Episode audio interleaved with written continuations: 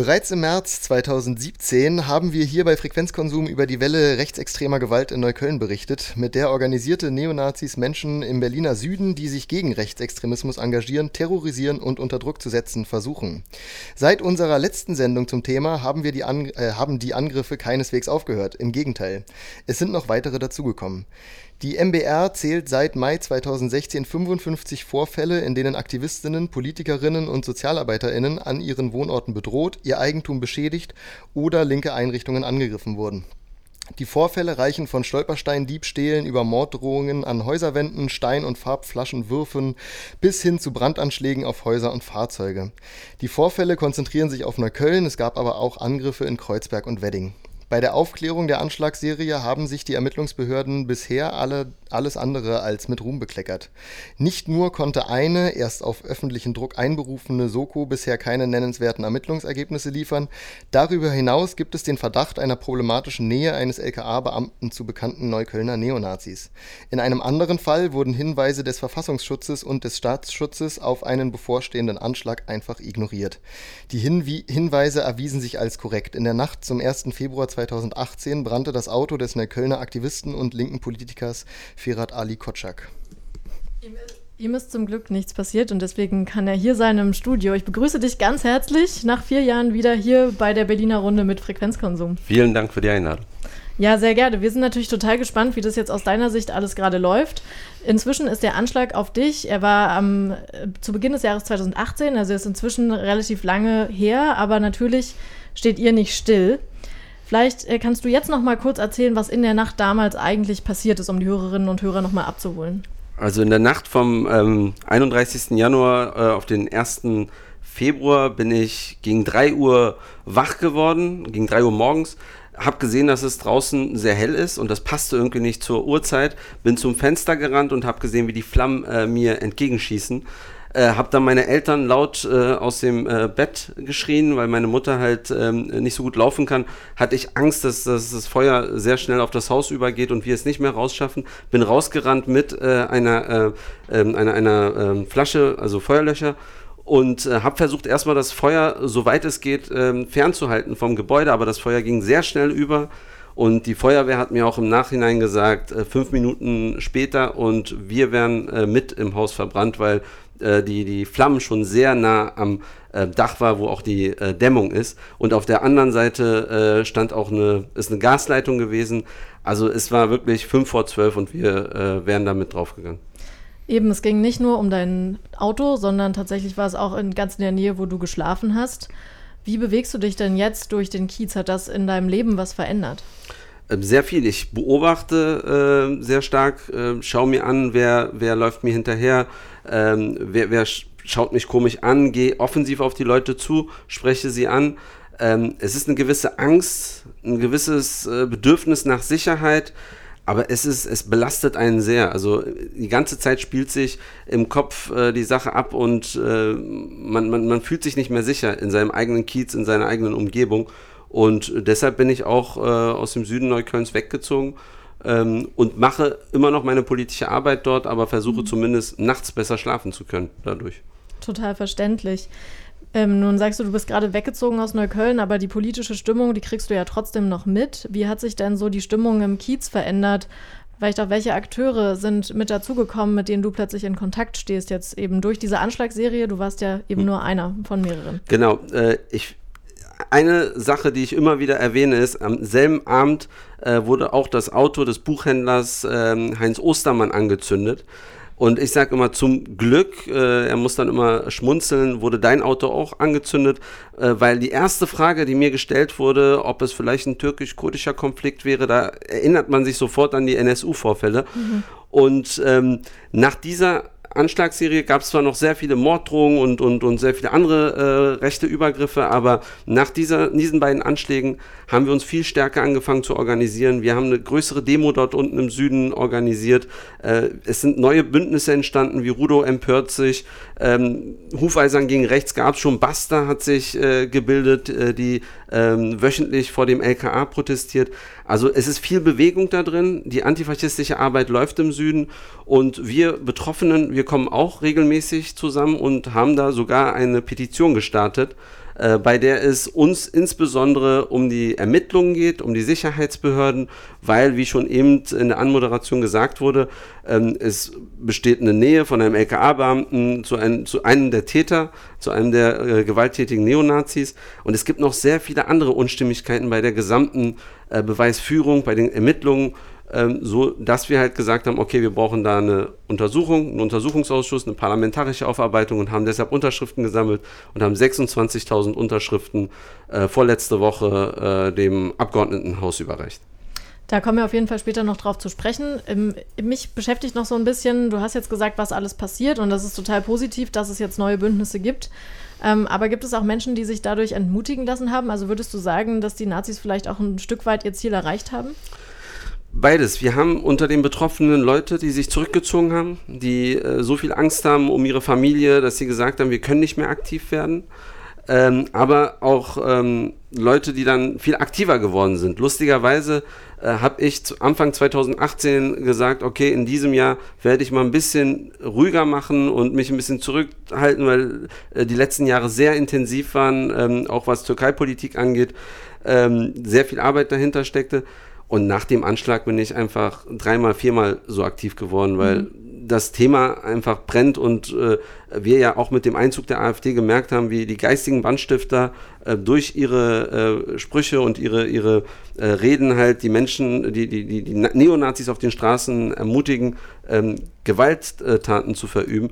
Und deshalb sind viele der Betroffenen halt auch viel intensiver in der Thematik drin und, und, und sind aktiver geworden. Wenn wir jetzt nicht nur über die Betroffenen selber sprechen, sondern über so die politische Sphäre, wer steht euch oder wer steht anderen Betroffenen denn zur Seite? Sind mhm. ähm, Parteien oder andere Gruppen in diesen Bündnissen vertreten? Also ähm, wie organisiert ihr euch mit welchen politischen Kräften? Also wir organisieren uns in erster Linie in dieser gesamten Bündnisarbeit. Das Bündnis Neukölln, das ähm, 2000, äh, äh, also äh, in der ersten Terrorwelle, das geht ja schon seit 2009, für manche unserer älteren Genossinnen im Bezirk auch schon viel früher los, ähm, hat sich das Bündnis Neukölln herauskristallisiert, die sich wirklich genau mit dem Thema beschäftigt. Aber um Bündnis Neukölln gibt es halt viele andere Bündnisse wie Aufstehen gegen Rassismus, Hufeisern gegen Rechts, ähm, die aktiv mit uns zusammenarbeiten. Aber was uns persönlich, die Betroffenen, sehr stark geholfen hat und weiter äh, für uns eine Stütze ist äh, und bleiben wird, sind die Opferberatungsstellen wie MBR oder auch ReachOut, die immer für uns da sind ähm, mhm. und die uns auch ein Stück weit geholfen haben, als es halt passiert ist, um erstmal wieder Fuß zu fassen und zu verstehen, okay, worum geht es eigentlich hier? Also es gibt dann die privaten Probleme, die, äh, die man bewältigen muss, aber auch die politischen Probleme, um da zu verstehen und weiter äh, äh, an der Sache dranbleiben zu können. Und da ist es halt wichtig, dass man so eine Organisation hinter sich hat. Politisch, äh, parteipolitisch gesehen, ähm, kann ich mich direkt auf diese, diese Petition beziehen. Äh, die Linke möchte einen Untersuchungsausschuss, unterstützt diesen auch. Äh, die Grünen und die SPD möchten das nicht. Die wollen lieber, dass man das irgendwie intern klärt mit irgendeinem so Sonderermittler, wo wir sagen, wir als Betroffene sagen ja, es gibt irgendwelche Strukturen in den Sicherheitsbehörden, die die Aufklärung verhindern. Mhm. Und dann sollen sie sich selbst äh, da äh, sozusagen aufklären. Das funktioniert nicht. Und deshalb äh, bleiben wir mit der Linken zusammen da im Gespräch, dass wir auch die Grünen äh, eventuell davon überzeugen, dass es einen parlamentarischen Untersuchungsausschuss gibt. Wobei ich dazu noch sagen muss, wir haben ja noch nicht mal einen NSU-Untersuchungsausschuss in Berlin und das ist eine Schande für eine rot-rot-grüne Koalition. Das auf jeden Fall. Kommen wir nochmal zurück ähm, zu eurer Arbeit. Ähm, die Eigeninitiative ist jetzt ja nun umso mehr gestärkt, äh, ge gefragt, gerade wenn sich der Staat einfach quasi rauszieht und auch wenn ihr jetzt parteiliche Unterstützung bekommt. Was konnten euch denn MBR und Reach Out und so raten? Wie habt ihr denn überhaupt angefangen mit eurer Arbeit? Also erstmal haben diese beiden ähm, Organisationen uns ähm, aufgefangen. Also ähm, MBR mehr politisch, was ist da eigentlich passiert, welche Leute stecken dahinter, ähm, wie sind die Strukturen dieser Neonazis, damit man erstmal versteht, warum man angegriffen wurde, warum man ähm, mit, mit diesen Menschen zusammen halt jetzt in einer Situation ist, in der man eigentlich nicht stecken wollte. Mhm. Ähm, und auf der anderen Seite hat man dann ähm, Reachout, die uns sehr stark bei persönlichen Problemen unterstützt haben, wie beispielsweise auf einmal ging die Laterne vor dem Haus meiner Eltern nicht. Meine Mutter hatte Angst, sie hatte ja darauf folgend auch einen Herzinfarkt. Ähm, dann musste sich jemand drum kümmern, aber man ist persönlich so stark mit dem Thema beschäftigt, dass so eine kleine Aufgaben sogar einem sehr schwer fallen. Mhm. Und dahingehend äh, haben diese Opferberatungsstellen uns sehr stark unterstützt. Und deshalb ist es auch wichtig, dass es diese Beratungsstellen gibt und die muss man weiter unterstützen. Die AfD möchte die ja lieber weg haben, aber für uns ist es wichtig, dass es sie weiterhin gibt. Über die Verstrickungen von Neonazis in Neukölln sprechen wir gleich weiter noch nach dem nächsten Song. Vielen Dank bis hierhin erstmal, Ferdat. Und ähm, es bleibt auf jeden Fall spannend. Wir sprechen gleich noch ähm, darum, warum die Ermittlungen eigentlich nie vorangegangen sind und was ihr ganz konkret mit euren über 25.000 Unterschriften fordert. Und äh, Felix, was hören wir denn jetzt für ein Lied? Äh, den Wunschsong. Vera, du hast den Song gewünscht. Ja. So wie jeder Studiogast das bei uns immer machen darf. Äh, willst du uns was dazu erzählen oder einfach so? Ist einfach mein Demosong. Das macht, äh, das, das motiviert und äh, ist eigentlich so Antriebskraft, wenn es mir mal nicht so gut geht, um zu wissen, okay, wofür wir kämpfen. Es gibt von dem Song tatsächlich auch eine Version, äh, die ähm, rund um den G20-Protest in Hamburg entstanden sein muss, eine Live-Version.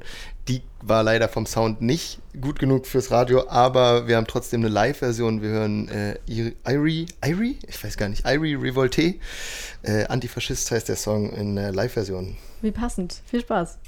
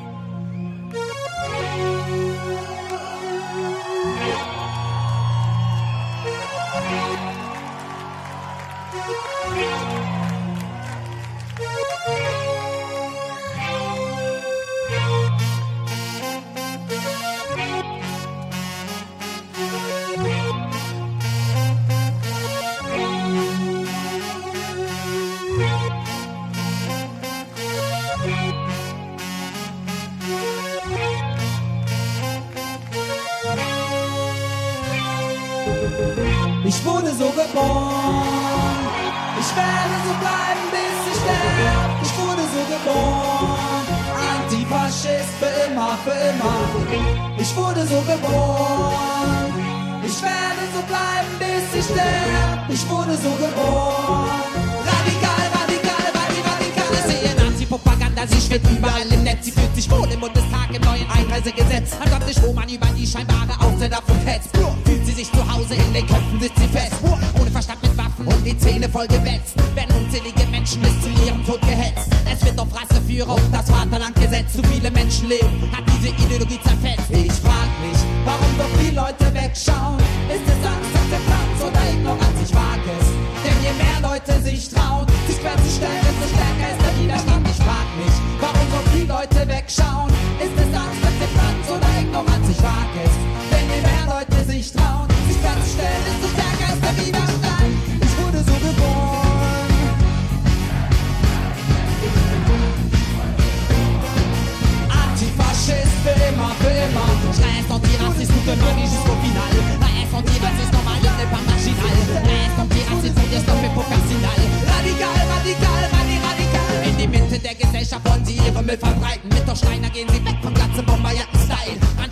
CDs verteilt, in Stadionschlägereien. Liedermacher rechts rum, für jeden was dabei.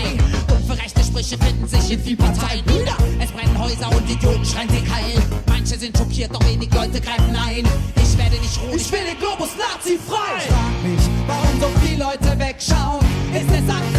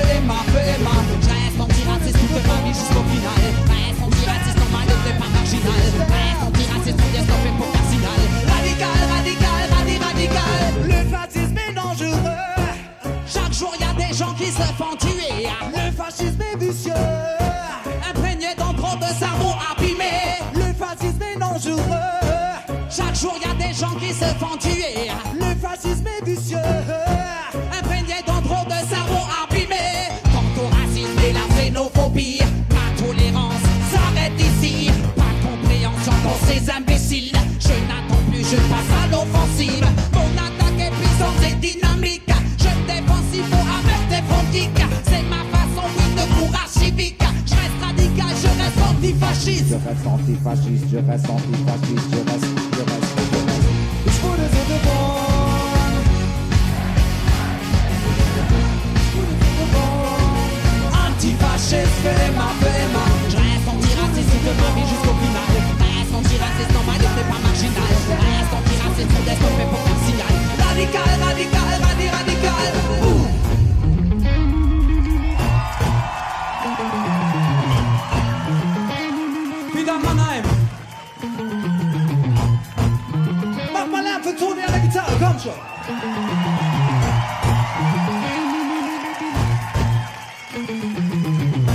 Leider ist das Thema so aktuell wie lange nicht mehr in den Medien. Aber so aktuell war es eigentlich ständig, es wurde nur verschwiegen. Dass leider immer noch viel zu viel Rassismus in den Köpfen der Menschen hier in Deutschland und in Europa und überall steckt. Sei es Sarrazin mit seinen rassistischen Thesen oder die NSU mit ihren Morden, gedeckt vom Verfassungsschutz. Umso wichtiger ist es, dass immer mehr Menschen ein klares Nein sagen. Ihr alle, wir alle auf die Straße gehen und sagen, wir haben keinen Bock auf Nazis. Ist ein für alle Mal vorbei. Kein Bock auf Rassismus, kein Bock auf Faschismus. Seid ihr dabei? Right. Wenn ihr sagt Nazis, sagt ihr Fuck off. Nazis, Nazis. Wenn ihr sagt Nazis, sagt ihr Nazis. Wenn wir sagen Nazis, sagt ihr Fuck off. Nazis, Nazis. Wenn wir sagen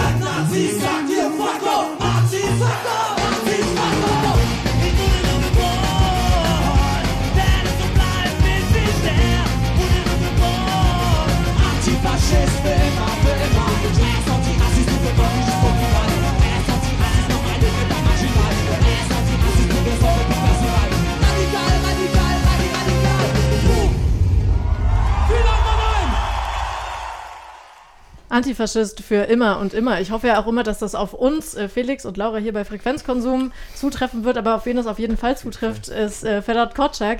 Herzlich willkommen hier zurück im Studio nach deinem Song, den du dir gewünscht hattest. Ähm, einerseits dürfen das immer unsere Studiogäste, andererseits ähm, freuen wir uns natürlich auch immer, wenn sie motivierende Songs mitbringen. Ja, und nicht Popsongs, so wie die meisten. Ja, wenn die sich da mal was aussuchen dürfen, ne? Ja. dann bringen die irgendwas mit, was sie in der nächsten Trash-Hütte hören könnten. Von daher politisch sehr stabil. Wir haben gerade in der Pause so ein bisschen darüber gesprochen, dass wir die ganze Zeit darüber sprechen, dass der Anschlag auf dich, aber eben auch auf andere im Süden von Neukölln stattgefunden haben. Und das ist ja für viele von uns, die in der Innenstadt leben, schon fast der Randbezirk. Hier gerade im Friedrichshain kriegt man eigentlich überhaupt nichts mehr mit vom Süden von Berlin. Und ähnlich ist das leider auch innerhalb der linken Szene. Wie ist, das, wie ist denn die Straßenpräsenz, wenn ihr im Süden von Neukölln Aktionen macht? Also das, das ist genau äh, ein Problem, mit dem wir ähm, eigentlich ähm, zu kämpfen haben. Äh, irgendwie habe ich das Gefühl, äh, der Antifaschismus ähm, hört äh, am, am, am, am Ring auf und äh, wenn es Aktionen gibt außerhalb des Rings, äh, fällt es den Leuten schwer, mal weiterzufahren. Äh, wir hatten ähm, eine größere Demonstration unten kurz nach dem ähm, Anschlag und auch ein Gedenken an, an Burak Bektaş, der, der auch ein Opfer dieser, dieser Anschlagsserie ist. Ähm, aber danach passierte nicht mehr viel. Es kam natürlich der harte Kern, kommt dann in den Süden, aber so eine richtige Mobilisierung kriegen wir nicht hin. Und das Problem ist, dass die Randbezirke eigentlich ähm, gerade so eine, so eine Hochburg äh, von Neonazis äh, bilden, äh, von wo aus sie sich motivieren, ähm, dann auch in die Innenstadt zu ziehen. Wir hatten in letzter Zeit sehr oft ähm, auch ähm, Aktionen, wo Neonazis zur Bodinstraße, zum Rathaus Neukölln gekommen sind. Natürlich standen dann da drei Neonazis und 150 Gegenaktivisten, aber ähm, solange wir uns nicht in die Außenbezirke trauen, werden sie sich immer mehr trauen, in die Innenbezirke zu kommen. Deshalb müssen wir da ein Umdenken schaffen unter den Antifaschistinnen. Danke nochmal für dieses Plädoyer. Das haben wir so ein bisschen eingeschoben, weil das mir persönlich auch gar nicht so bewusst war. Jetzt lassen wir uns aber doch noch weiter erstmal über die Täter sprechen. Es waren ganz, also wir wissen eigentlich, dass es Neonazis waren. Ich finde, das kann man auch so sagen, auch wenn es keine verurteilten Täter gab. Welche Hinweise gibt es denn aktuell auf die Täter und warum gehen aus deiner Sicht die Ermittlungen gegen sie nicht voran? Ich sag mal mutmaßliche Täter, bevor ich da Schwierigkeiten bekomme. Ähm, genau, die mutmaßlichen Täter, zwei Personen, ähm, die mich ähm, jahrelang, äh, okay, seit 2017 äh, beobachtet haben, versucht haben herauszufinden, wo ich wohne. Neue Erkenntnisse sagen auch, dass sie 2017 schon vor dem Haus meiner Eltern standen. Ähm, einer von ihnen, äh, ein ehemaliger AfD-Vorstandsmitglied ähm, äh, in Neukölln, der andere ein ehemaliger NPD-Kreisvorsitzender. Und genau hier sehen wir eigentlich die Kombination AfD, NPD. Die NPD in Neukölln hat sich im Prinzip faktisch aufgelöst. Es gibt sie noch, aber irgendwie äh, sieht man alle äh, ihre Akteure in der AfD äh, in Neukölln. Und ähm, ich kann mir keine Verbindungen vorstellen. Nein, das war nicht ernst gemeint. Die Ironie genau. hört man nicht immer. Ja, also das, das, ähm, das Besondere äh, an Neukölln ist halt, dass, dass es da einen, einen harten Kern von auch älteren Neonazis gibt, die schon äh, um die Jahrtausendwende hin dort mobilisiert haben, die auch von Schönefeld aus und auch von Treptow-Köpenick aus mit unterstützt werden. Und das ist eine bekannte Gruppe. Das ist eine militante Gruppe, die auch sehr gute äh, Kontakte äh, anscheinend in, in, in die Sicherheitsbehörden haben. Und ähm, genau, deshalb fühlen wir uns da auch ein bisschen äh, vom, vom, vom Staat im Stich gelassen, wenn man da sieht, dass die eigentlich ähm, seit äh, Jahren ähm, genau Angriffe starten und Menschen bedrohen und äh, die Ermittlungen da gar nicht laufen. Das Interessante auch an deiner persönlichen Geschichte ist, dass es ähm, Beobachtungen gab, dass ein LKA-Beamter wohl kurz vor dem Anschlag noch Kontakt mit einem dieser Neonazis hatte. Hältst du das für Gerüchte oder für relativ wahrscheinlich? Das war nach dem Anschlag. Ach, also vor, dem Anschlag. Vor, vor, vor, dem Anschlag ähm, gibt es Tonbandaufnahmen, wie äh, die beiden mutmaßlichen Täter, über die ich gerade berichtet habe, über mich gesprochen haben, mich verfolgt haben, mich ausgespielt haben und dann am Ende auch äh, herausgefunden haben, wo ich wohne. Ähm, und äh, nach dieser Tat äh, gab es aber auch ein äh, Treffen ähm, was dann aber wiederum vom, vom äh, Verfassungsschutz dementiert wurde. Da hat der Verfassungsschutzbeamte wohl ähm, irgendetwas äh, falsch interpretiert. Ähm, wurde gesagt. Ähm, genau, also ich und für uns zeigen eigentlich alle ähm, Indizien, dass es ähm, rechte Strukturen und ein, ein, ein rechtes Problem in den Sicherheitsbehörden gibt. Das muss aufgeklärt werden. Und deshalb haben wir diese Unterschriftenkampagne gemacht, um halt ähm, auch aufzuzeigen, dass es den Menschen wichtig ist. Ich meine, wir fühlen uns nicht mehr sicher. Wenn ich bei meinen Eltern schlafe und vor der Haustür ein Polizeiwagen steht, danke, mhm. dass sie da stehen, weil es für meine Eltern wichtig ist. Aber ich frage mich dann, ist das jetzt einer, der reinguckt? Ah, Ferhat ist da, kommt mal jetzt, heute könnt ihr äh, hier einen Anschlag äh, verüben. Oder ist das halt wirklich jemand, der uns schützt? Also wem können wir noch vertrauen? Ja, ihr habt anlässlich dessen jetzt gerade der Linksfraktion über 25.600 Unterschriften übergeben, in, mit denen ihr einen Untersuchungsausschuss zur Aufklärung der Anschlagsserie fordert. Warum? Und die nächste Frage ist auch, warum habe ich davon gar nichts mitgekriegt?